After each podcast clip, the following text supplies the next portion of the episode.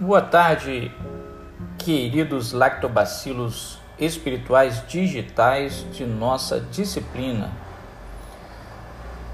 Ética cristã em tempos digitais. Tópicos especiais 6 no Seminário Teológico Batista de Nova Iguaçu. Meu nome é Davi Freitas de Carvalho e hoje gostaria de conversar com vocês sobre é, os capítulos 56 a 61 de uma obra muito interessante chamada O Homem Pós-Orgânico: Corpo, Subjetividade e Tecnologias Digitais, escrito pela Paula Sibilha. É uma publicação da Relume do Mará, editora carioca, em 2002. A parte que eu quero ler para vocês é, ela tem como título Virtualidade para além do espaço humano.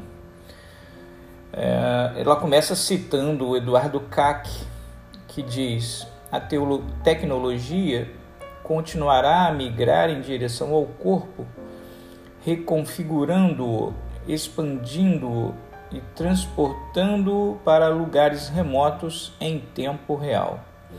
No próximo século, mais e mais pessoas irão viver, interagir e trabalhar entre mundos dentro e fora do computador, diz Kak. É, nesse capítulo, a Paula está falando do atual imperativo da conexão, né? Todo mundo buscando, né? Há uma demanda muito grande para estar conectado, né? Porque o imperativo da conexão é, responde a essa demanda do atravessamento dessas barreiras espaciais, né? um mandato que está sendo estimulado pela abundante oferta de dispositivos e serviços informáticos e de telecomunicações. Nós temos visto isso, né?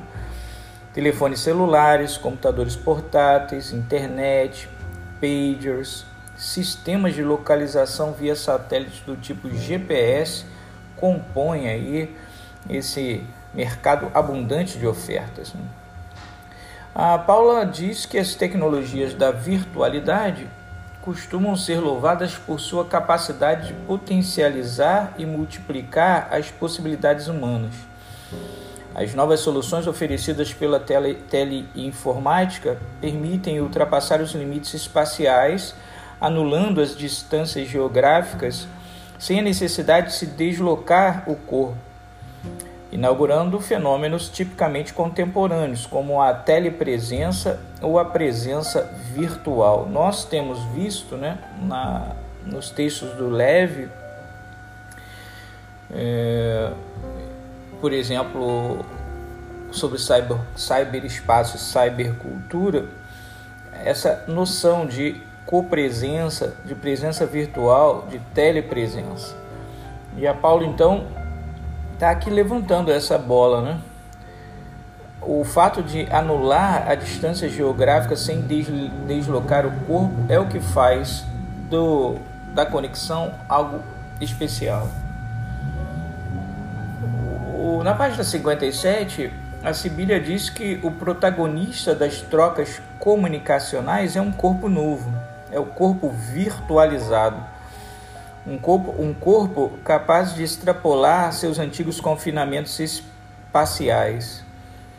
Esse organismo conectado e estendido pelas redes teleinformática. Então, acho que um, há um novo sentido né, para o eu com essa telepresença. Eu fico pensando aqui na galera dos games, né? Imersa naquele mundo é, com os seus headphones, com os seus alto-falantes e, e a pessoa realmente está vivenciando, né? O corpo dela está lá dentro, é um novo eu, né?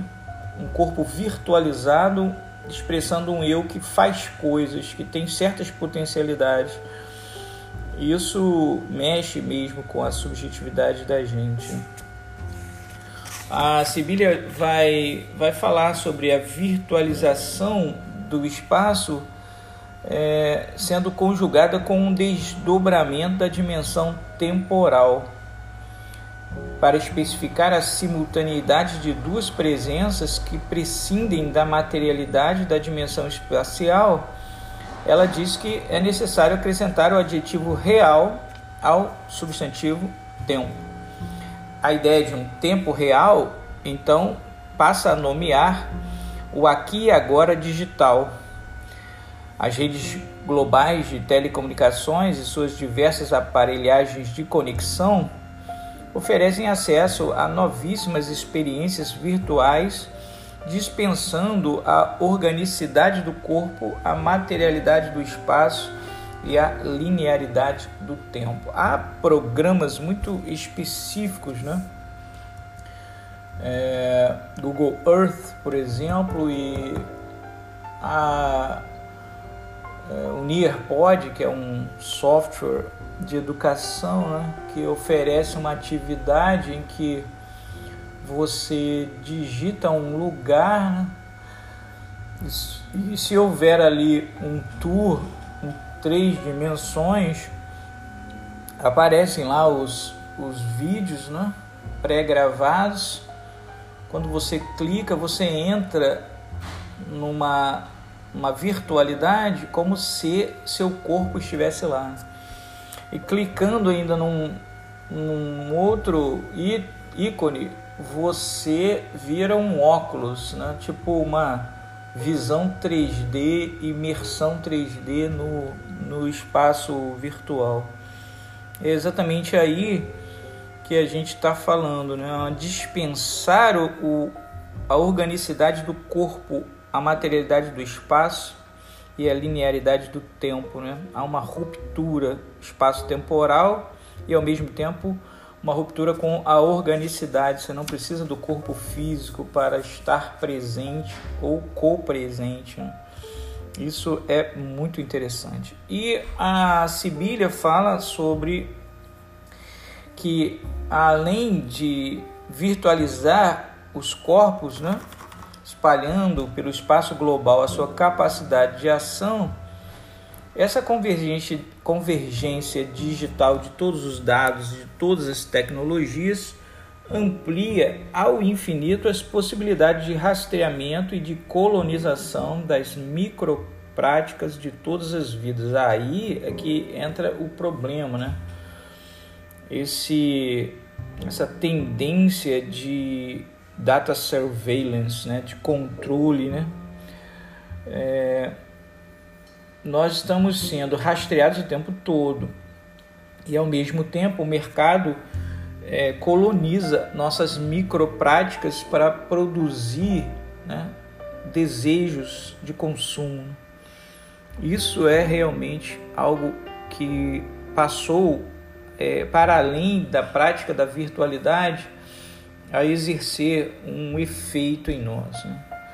As tecnologias de processamento de dados fornecidas pela tecnociência atual, incluindo aí todos os gadgets teleinformáticos e os cartões de crédito, por exemplo, estão reduzindo cada vez mais essa possibilidade de permanecer oculto, alheio ao controle. Né? Então você entra no shopping, o shopping diz que te oferece um 3D, né? Um, o 3D oferece um, uma conexão né? de internet, um Wi-Fi. É, e você pensa, poxa, que bacana, né? Nós estamos num espaço em que alguém nos dá alguma coisa. Mas na verdade, o Wi-Fi é o rastreio do seu comportamento no shopping. Né?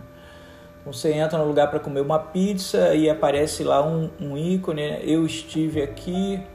Então você está tá fazendo uma mensuração de dados, né? Quantas pessoas estão entrando em que lugar para fazer o que? É, são tecnologias que é, parecem estar nos oferecendo coisas, mas na verdade estão nos tirando aquilo que nós chamamos de privacidade. Uma modalidade inteiramente nova de monitoramento digital é esse data surveillance, essa, essa, esse rastreio de dados. Né?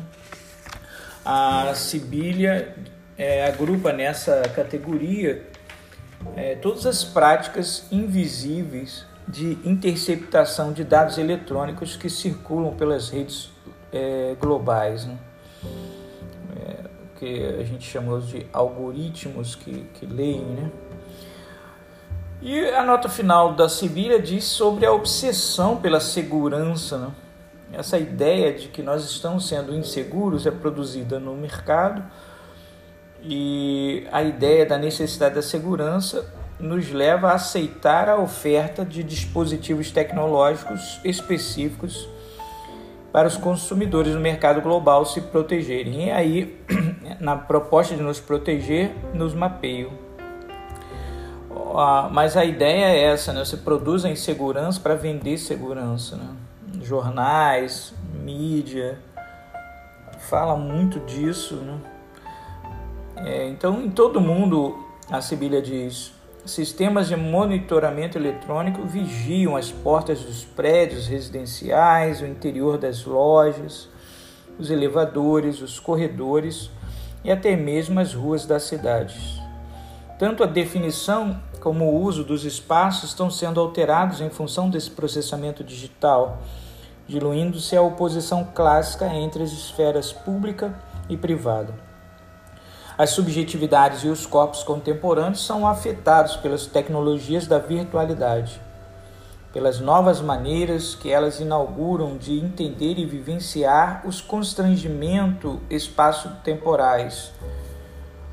Na conjuntura do capitalismo pós-industrial, tais mutações apontam para a redefinição do ser humano, da vida e da natureza. Então a gente observa né, que com esse extrato da O Homem Pós-Orgânico, Corpo, Subjetividade e Tecnologias Digitais, da Paula Sibilha, editora Relume do Mará, 2002, que a virtualidade está é, tá para além do espaço humano.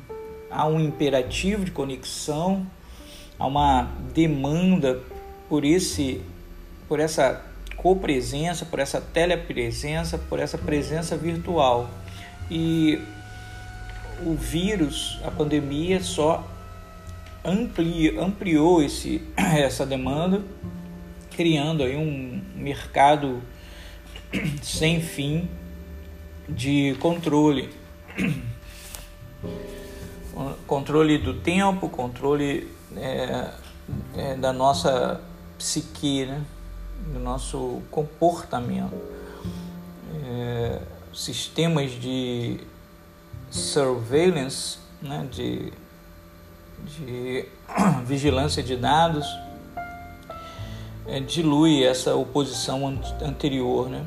Não há mais público e privado, tudo é público através do mundo virtual. A gente precisa estar atento a isso essas circunstâncias mexem com a ética, com os princípios. Né? A ética cristã valoriza o corpo como santo, como uma como espaço de habitação de Deus e ao retirar né, o corpo orgânico do jogo, ao mergulharmos no mundo virtual, o corpo é, não, não está mais limitado. Né?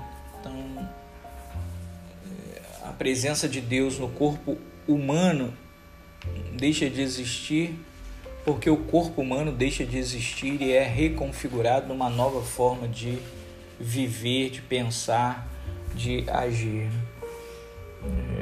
Estar debaixo de uma vigilância constante, estar debaixo de um controle constante, estar sendo modificado nas, suas, nas nossas estruturas de pensamento, realmente afetarão nossos princípios. É nesse sentido que eu tenho apontado para vocês é, que vocês devem é, evitar né, as ingênuas posturas de que é, tá com a gente a decisão de fazer o que é bom. Né? É, no mundo virtual há uma outra realidade sendo colocada, o corpo já não está mais ali como fator decisivo há uma rede de ofertas, há uma transformação espaço-temporal, há uma obsessão que elimina é, completamente essa organicidade física que nós estamos acostumados a viver. É isso, galera digital. Nosso podcast chega ao fim neste 10 de setembro de 2020. Até mais, etiqueiros.